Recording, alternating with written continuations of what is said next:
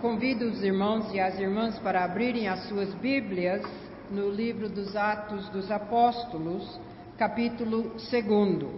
Atos 2, leremos a partir do versículo 42. E ainda no capítulo 4 de Atos, a partir do versículo 32.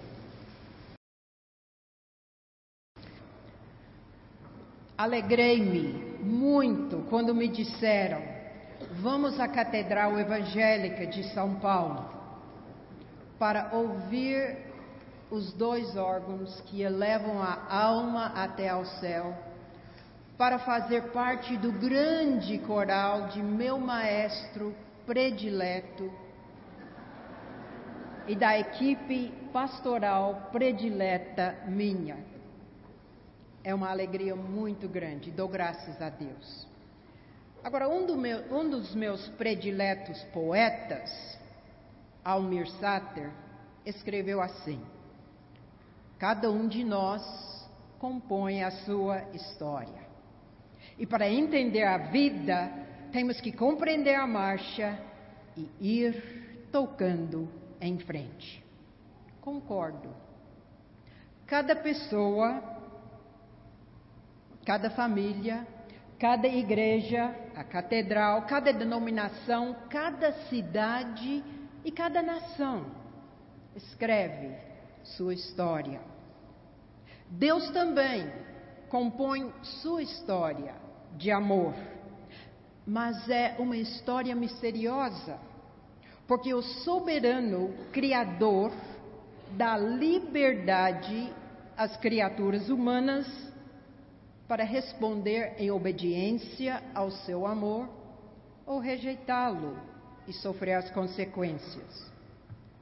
Faz 116 anos, a Igreja Presbiteriana Independente do Brasil está tocando em frente, escrevendo sua história, com muitos lindos capítulos de autonomia e contextualização na educação teológica da ousada ordenação feminina de mulheres para servirem a Deus como diaconisas, presbíteras e pastoras, de fé pública, de serviço diaconal, ensino e louvor, uma história, uma identidade particular como igreja reformada no Brasil e no mundo. Portanto, nossas raízes como comunidade cristã são profundas. Mateus e Lucas incluem a genealogia de Jesus nos seus evangelhos: filho de Davi, filho de Abraão, filho de Adão, filho de Deus. Raízes são importantes. Somos o novo Israel, filhos e filhas de Abraão e Sara, edificados sobre o fundamento dos apóstolos e profetas, sendo Cristo a pedra angular. A história da IPI faz parte de uma história muito maior. A história dos 160 anos do presbiterianismo no Brasil, que veio dos Estados Unidos e antes da Escócia. A história dos 500 anos da reforma protestante. E nossa história, como igreja cristã, a história do cristianismo, inclui os quase 1500 anos da Igreja Católica Romana.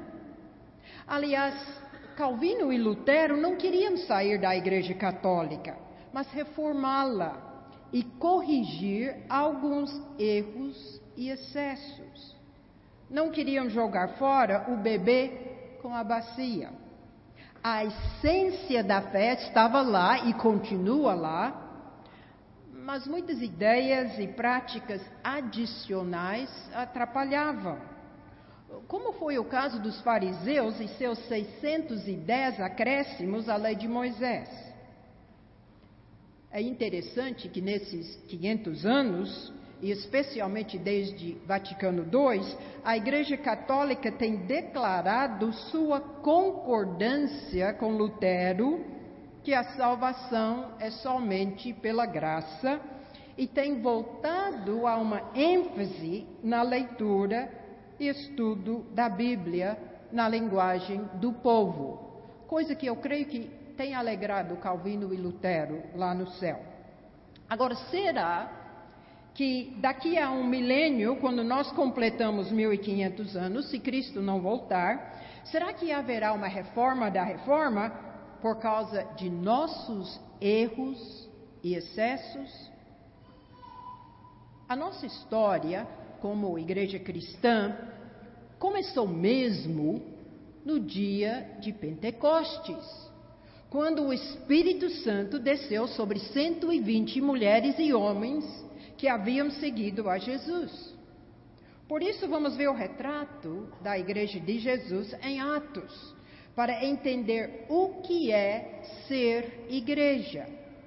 Essa reflexão é fundamental para entendermos nossa história e o que Jesus espera de nós em nosso contexto hoje.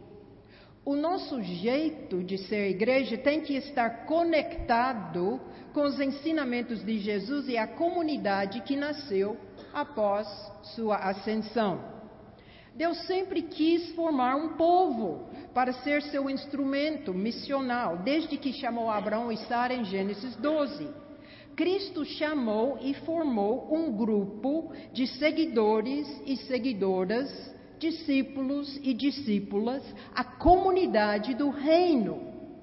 A igreja que nasceu no Pentecostes era um ajuntamento de pessoas, um movimento, o corpo de Cristo, o novo povo de Deus, que se multiplicou rapidamente e espalhou pelo mundo afora.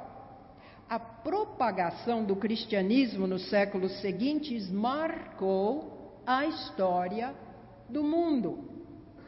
Bem, nós sabemos o que é a igreja, mas quero fazer outra reflexão. Para que serve a igreja hoje? Qual é sua relevância no mundo digital das redes sociais? O que significa ser igreja na prática do dia a dia? O que fez a igreja sobreviver dois mil anos? Achei brilhante o curso para novos membros da Catedral Evangélica de São Paulo. De modo especial, a nona aula, Crescer na Fé. Lá diz: é fundamental que exista na igreja uma proposta e um planejamento para que haja crescimento na graça e no conhecimento de Deus, para que se desenvolva vida cristã pautada na comunhão em Cristo e na capacitação do Espírito Santo para a ação missionária do povo de Deus no mundo. Pronto, diz tudo. Depois explica os passos para sua caminhada na catedral e ainda afirma: a igreja é um organismo vivo, atuante, dinâmico e sempre ocupado em realizar a vontade do nosso Deus. Parabéns a vocês, igreja modelo, captaram. Pensando agora nos resumos da igreja nascente, que lemos em Atos 2 e 4, e nos passos na caminhada na catedral, quero sugerir cinco aspectos de nossa identidade como Igreja de Jesus Cristo. Cinco desafios para sermos de fato uma igreja transformadora no mundo, inseridos como fermento no meio da massa. Cinco marcas da comunidade cristã. Para facilitar, eu vou dar cinco palavras-chave para lembrar com cinco dedos: conexão, comunhão, comunicação, capacitação e cooperação. Conexão. A igreja é uma comunidade social. Em Atos 2, o Espírito Santo havia descido sobre todos e todas, que em seguida compartilharam as grandezas de Deus com pessoas de todas as nações que estavam nas ruas. Depois Pedro pregou um poderoso sermão e três mil pessoas perguntaram: Que faremos? Como é importante prestar atenção às perguntas do povo. Pedro disse: Arrependei-vos e cada um de vós seja batizado em nome de Jesus Cristo e recebereis o Espírito Santo. Tomaram a mesma decisão que os 120 haviam tomado. A decisão mais importante da vida, de seguir a Cristo Jesus como Senhor e Salvador. Crer em Jesus é uma decisão pessoal, mas significa a conexão numa comunidade. Em Atos, adultos e crianças pequenas são batizados como sinal de sua inserção, sua pertença à igreja. Naquele dia, os três mil ingressaram numa nova comunidade social de reconciliação, amor, partilha, igualdade, mutualidade, respeito mútuo, abertura, inclusão e paz. No batismo, o Espírito Santo faz do ser humano solitário um ser solidário, conectado, não só em redes sociais, mas a grande família de Deus. Pela sua existência e sua vida, a igreja é um ambiente sociocultural que exemplifica um novo estilo de vida comunitária, modelos bíblicos de vida moral e profissional, de liderança, vocações, namoro, casamento e família, além de valores, atitudes e ações cristãs. Cada membro forma sua identidade cristã no contexto dos relacionamentos e influências dentro da comunidade dos fiéis. Cristo designou doze para estarem com ele e para os enviar a pregar. Na convivência com Jesus, eles aprenderam muito. A vida social mais significante do cristão e da cristã é seu convívio e grande comunhão com os membros da igreja. Na igreja nos corrigimos, encorajamos e consolamos mutuamente e juntamente estamos sendo edificados. A formação e o ministério cristão se fazem em comunidade. A igreja cristã é um núcleo social e, como tal, um instrumento de socialização. Em 1 Pedro 2,9 temos uma descrição da igreja. Vós, porém, sois raça eleita, sacerdócio real, nação santa, povo de propriedade exclusiva de Deus, a fim de proclamardes as virtudes daquele que vos chamou das trevas para a sua maravilhosa luz. Podemos pertencer a diversas sociedades, mas a comunidade que deve ter o maior impacto sobre nós e nossos filhos e filhas é a igreja. O desafio da igreja é ouvir as perguntas, preparar um ambiente aberto e acolhedor e tornar-se um instrumento transformador no processo da socialização. Dois, comunhão. A igreja é uma comunidade espiritual. Os convertidos da igreja primitiva perseveravam na comunhão, no partir do pão e nas orações. E todos os que creram estavam juntos e tinham tudo em comum: Tem mais. Era um o coração e a alma. Nossa conexão vai muito além de um elo social, é mais profunda, é comunhão de mesa e de coração. Vivemos a vida cristã em comunhão e parceria com Deus e com seu povo, com pessoas que compartilham a mesma fé e os mesmos valores e princípios. Nessa ligação, conexão e comunhão com Deus e com os membros da igreja é uma conexão muito forte. Não são corriqueiros relacionamentos superficiais e mensagens no WhatsApp. Como explicar essa comunhão, essa mística que vão experimentar nesse culto, creio, das 19 horas? Em João 15, Jesus diz: Permanecei em mim e eu permanecerei em vós. Eu sou a videira, vós os ramos. Quem permanece em mim e eu nele, esse dá muito fruto. Permanecei em, no meu amor. Agora, o que é permanecer em Cristo?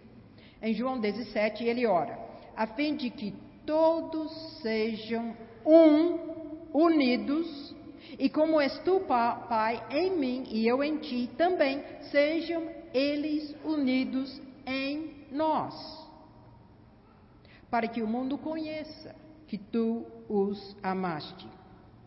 Vir a Jesus e unir-se mística e plenamente em Cristo é o ponto de partida e o ponto de chegada da vida cristã. Vivemos por Cristo, com Cristo e em Cristo. E nos unimos uns aos outros e às outras em Cristo. Crendo em Jesus, experimentamos uma conexão, uma união, uma comunhão espiritual profunda com Deus e com seu povo. O mais importante para a igreja não é programas ou ativismo. Por que ir ao culto e à escola dominical? Por que participar de pequenos grupos? Por que reservar um tempo todo dia para ler a Bíblia e orar? Não por obrigação ou hábito. Pelo prazer de contemplar a beleza de Deus e ter comunhão com Deus e seu povo. Por estar em Deus e Deus em nós não com legalismo ou rigidez, com liberdade, flexibilidade e leveza. A caminhada com Deus é livre, suave, prazerosa e íntima. A espiritualidade individual e comunitária é o motor, o oxigênio, o combustível da educação e da missão. Moisés, antes de falar com o povo, antes de ensinar-lhes, antes de iniciar a missão, subiu a montanha para ter um encontro contemplativo com Deus. Quantas vezes Jesus se afastou para orar e estar em comunhão com o Pai? É a essência da nossa espiritualidade, um encontro com Deus, um tempo de comunhão, adoração, confissão, gratidão, renovação. O desafio da igreja é criar espaços propícios e providenciar oportunidades para aprofundar nossa comunhão com Deus e uns com os outros e as outras, unidos em Cristo. Parece que vai acontecer domingo que vem. Terceiro, comunicação. A igreja é uma comunidade litúrgica. Já vimos que a igreja é uma comunidade batismal, com o batismo e integração de 3 mil pessoas no dia de Pentecostes. Depois, com o batismo da Lídia e o carcereiro e suas famílias inteiras, em Atos 16. Desde o início, o batismo e a ceia fazem parte do culto cristão. Lucas registra: partiam pão de casa em casa e tomavam as suas refeições com alegria e singeleza de coração. E que no primeiro dia da semana reuniram para partir o pão, ou seja, uma refeição e conectada com essa refeição a Santa Ceia. Os sacramentos comunicam a essência da fé cristã de maneira real e simbólica. Perseverando nas orações, diariamente no templo, louvando a Deus, a igreja se manifestou como uma comunidade litúrgica. A palavra liturgia quer dizer serviço do povo no culto. É a palavra servindo ao Senhor em Atos 13, 2, no culto da chamada de Barnabé e Saulo. Os ministros e as ministras organizam e lideram a liturgia com o intuito de incentivar a participação ativa, envolvente e consciente, ou seja, o serviço de todas as pessoas presentes. Nosso serviço na celebração litúrgica é adorar, confessar, agradecer, ofertar, ouvir, aprender, interceder, comungar e nos dispor para sair e viver a fé e fazer missão, levando paz e alegria ao mundo. É uma participação de corpo e alma, com a razão e a emoção. Contudo, o elemento central do culto cristão é a leitura e explicação da Bíblia. Nas instruções litúrgicas de Deus no Antigo Testamento, observamos muitos meios de comunicação para usar nos atos litúrgicos. Recordações, rituais, ritmos anuais, música, instrumentos como esses, poesia, credos, símbolos, vestimentas, arquitetura, expressões corporais, água e fogo e outros. Jesus observou as festas anuais e instituiu o batismo e a ceia. Por isso, a igreja, durante os anos, organizou o ano litúrgico, usando cores simbólicas e pedagógicas, que começa com, como vocês bem sabem, advento, com todos os seus símbolos, para nos preparar para a vinda de Jesus, o Natal, a Epifania, com a chegada dos magos gentios, depois a Quaresma, para nos preparar para celebrar a paixão, morte e ressurreição de Cristo, seguida pela Ascensão e Pentecostes. Nos intervalos, como agora, é o tempo comum, com a cor verde nos lembrando de nosso crescimento contínuo e da importância de andar com Deus no cotidiano. O ano litúrgico foi o ritmo da vida do meu amigo e colega, o reverendo Ricardo Irwin, que ensinou muito para todos nós e impactou a primeira IPI e toda a denominação. O desafio da igreja é preparar celebrações litúrgicas que envolvem o povo de Deus no ritmo do ano litúrgico e em cada culto com entrega total de corpo, mente e alma, como vocês fazem muito bem. Quatro, capacitação. A igreja é uma comunidade ensinadora. Pergunto: a socialização em si é suficiente para que Cristo seja formado em cada membro da igreja para alcançar maturidade cristã? Não. Por isto, temos também o que se pode chamar de socialização intencional.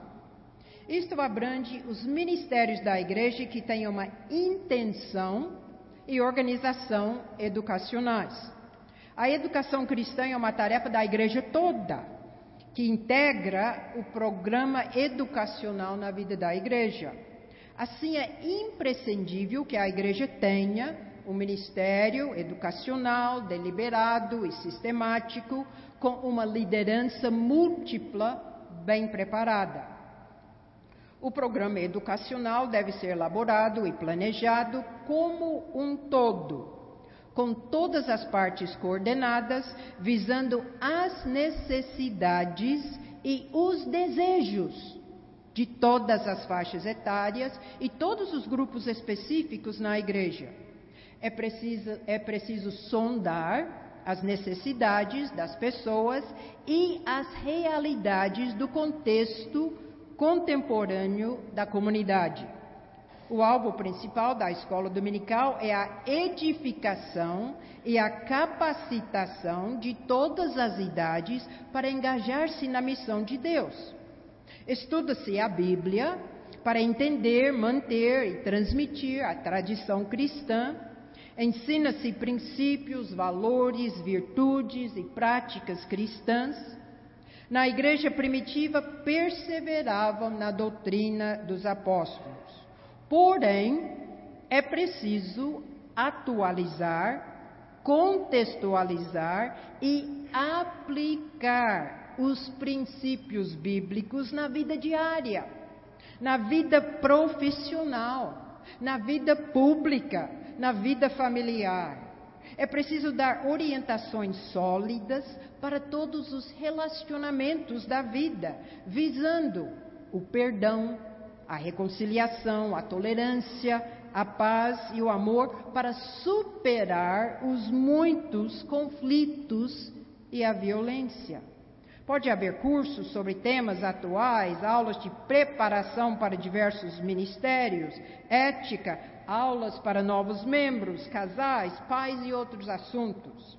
É, e tudo com uma metodologia atraente, atual, participativa, desafiadora.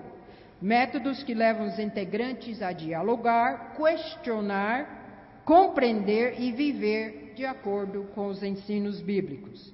É mister promover a atividade dialética, crítica e a criatividade mais uma vez, destaco e parabenizo seu curso para novos membros. Um curso de decisão, conexão e primeiros passos. Uma preparação intensa e séria para pessoas que desejam tornar-se membros ativos da catedral.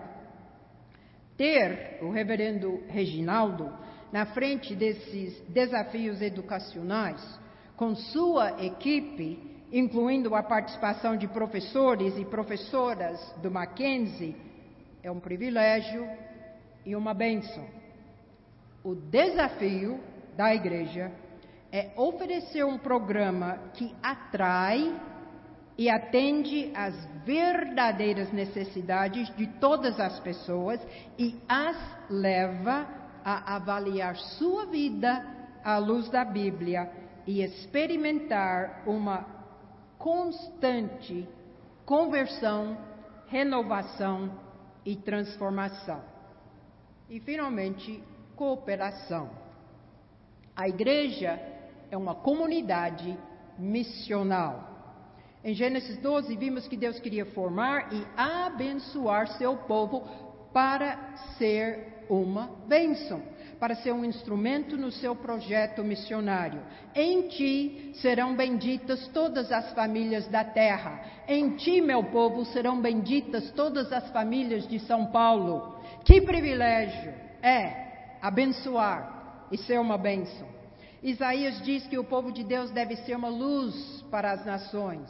Jesus enviou sua igreja para fazer discípulos, batizando e ensinando, e para ser luz, sal, fermento, minhas testemunhas. Com grande poder, os apóstolos davam testemunho. Proclamamos Jesus, o Salvador do mundo, a fonte da vida verdadeira, a vida plena, a vida eterna. Jesus realizou uma missão integral, holística, que visava a transformação da pessoa toda, das famílias, da sociedade, da cultura, da criação e das nações. A igreja em Atos praticava a partilha e atendia às necessidades das pessoas. A catedral evangélica é uma luz e uma voz profética nesta cidade. Pelo Ministério de Ação Social e Diaconia, com a terna e ousada liderança e exemplo da reverenda Denise, vocês estão realizando a missão de Deus. Continuem. Portanto, uma comunidade missional é uma igreja evangelizadora, ensinadora, diaconal, terapêutica, profética, ecológica e solidária. Nela há um engajamento missional de todos e todas, trabalhando em parcerias, em cooperação, sem competição, unidos no amor de Cristo e na diversidade. Paulo tinha uma visão dessa missão integral, global, abrangente por isso ele disse: os dons são diversos, há diversidade nos serviços, há diversidade nas realizações, mas o mesmo Deus é quem opera tudo em todos. A missão integral é tão abrangente que requer a participação da igreja toda e de todas as igrejas em cooperação. O desafio da igreja é ser um instrumento de Deus para realizar sua missão integral em parcerias múltiplas, começando onde está e indo até os confins da terra. Entenderam os desafios? Ser uma comunidade social significativa ajudando cada pessoa a encontrar e sentir sua conexão. Ser uma comunidade espiritual, aprofundando a comunhão de cada pessoa com Deus e com os membros da igreja. Ser uma comunidade litúrgica, usando diversos meios nos cultos para a comunicação de nossa adoração a Deus. Ser uma comunidade ensinadora, planejando oportunidades para a capacitação de todos os membros, ser uma comunidade missional, trabalhando em cooperação para realizar a missão integral de Deus. Agora é só ir tocando em frente. Que Deus os abençoe.